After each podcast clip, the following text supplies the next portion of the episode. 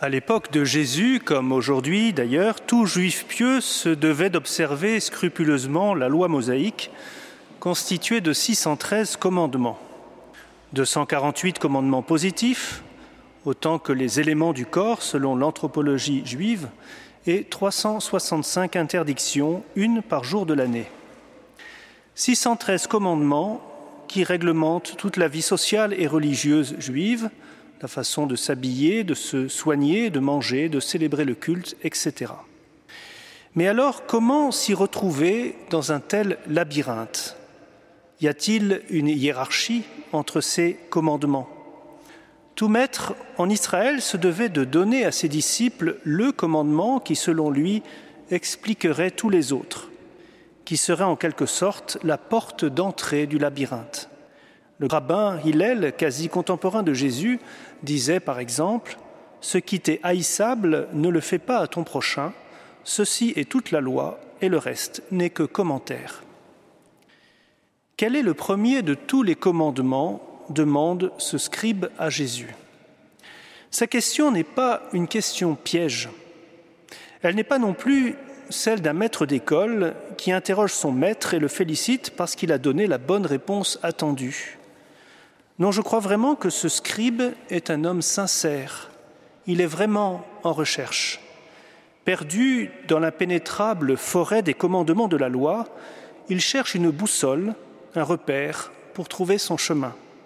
Et cette boussole, Jésus la lui donne. Une boussole n'a normalement qu'une seule aiguille, mais Jésus lui met dans la main, pour ainsi dire, une boussole à deux aiguilles, l'aiguille de l'amour de Dieu tu aimeras le Seigneur ton Dieu de tout ton cœur, et l'aiguille de l'amour pour l'homme. Tu aimeras ton prochain comme toi-même. Or, surprise, ces deux aiguilles indiquent la même direction, car la boussole est orientée et son unique pôle, c'est l'amour.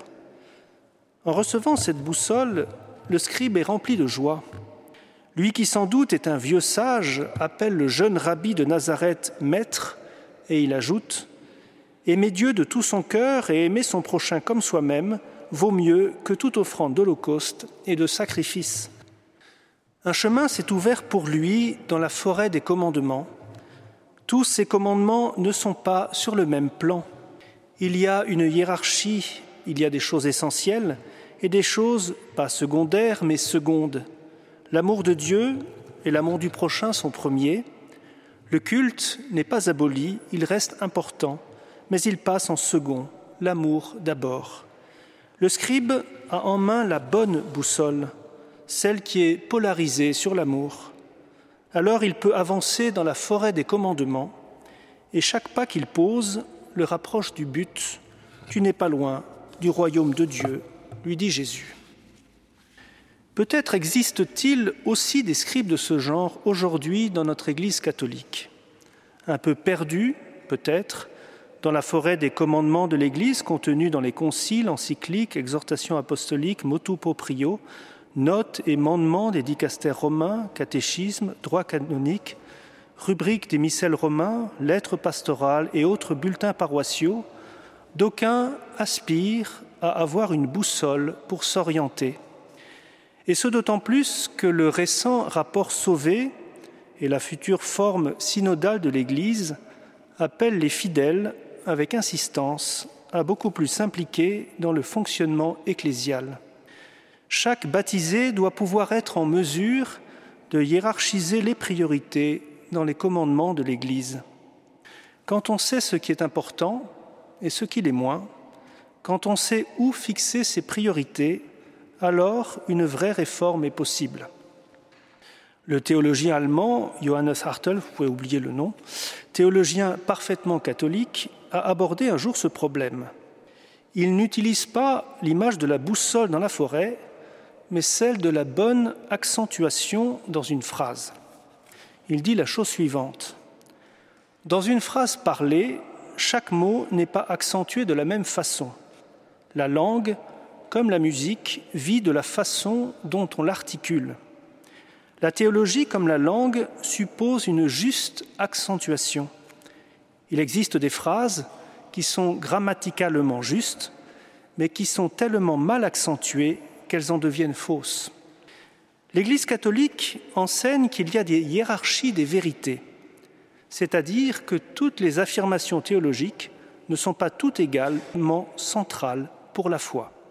Il est évident, dit-il, que l'affirmation que Jésus-Christ est vraiment Dieu et vrai homme a plus d'importance que l'affirmation que le célibat est une condition nécessaire pour être ordonné prêtre, même si ces deux affirmations sont toutes deux enseignées par l'Église.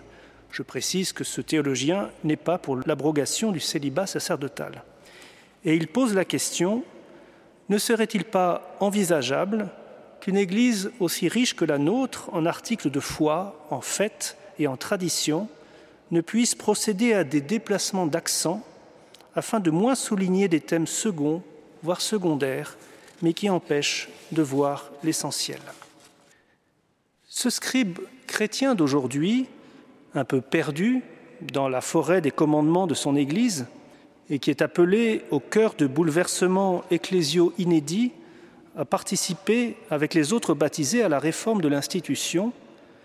Ce scribe, déboussolé aussi par les bouleversements technologiques, éthiques, sociétaux ou climatiques en cours, ce scribe chrétien d'aujourd'hui ne doit pas se décourager et doit continuer sa recherche, car ce scribe a une boussole une boussole dont l'aiguille indique toujours et infailliblement la direction de l'amour, de l'amour de Dieu et de l'amour pour le prochain. Cette boussole, c'est quelqu'un. Cette boussole, c'est Jésus. Nul n'a plus aimé le Père que lui, nul n'a plus aimé le prochain que lui. Ces deux commandements de l'amour de Dieu et l'amour des hommes, il en a fait sa chair et son sang, et il est mort sur la croix car il a voulu aller jusqu'au bout de ce double amour.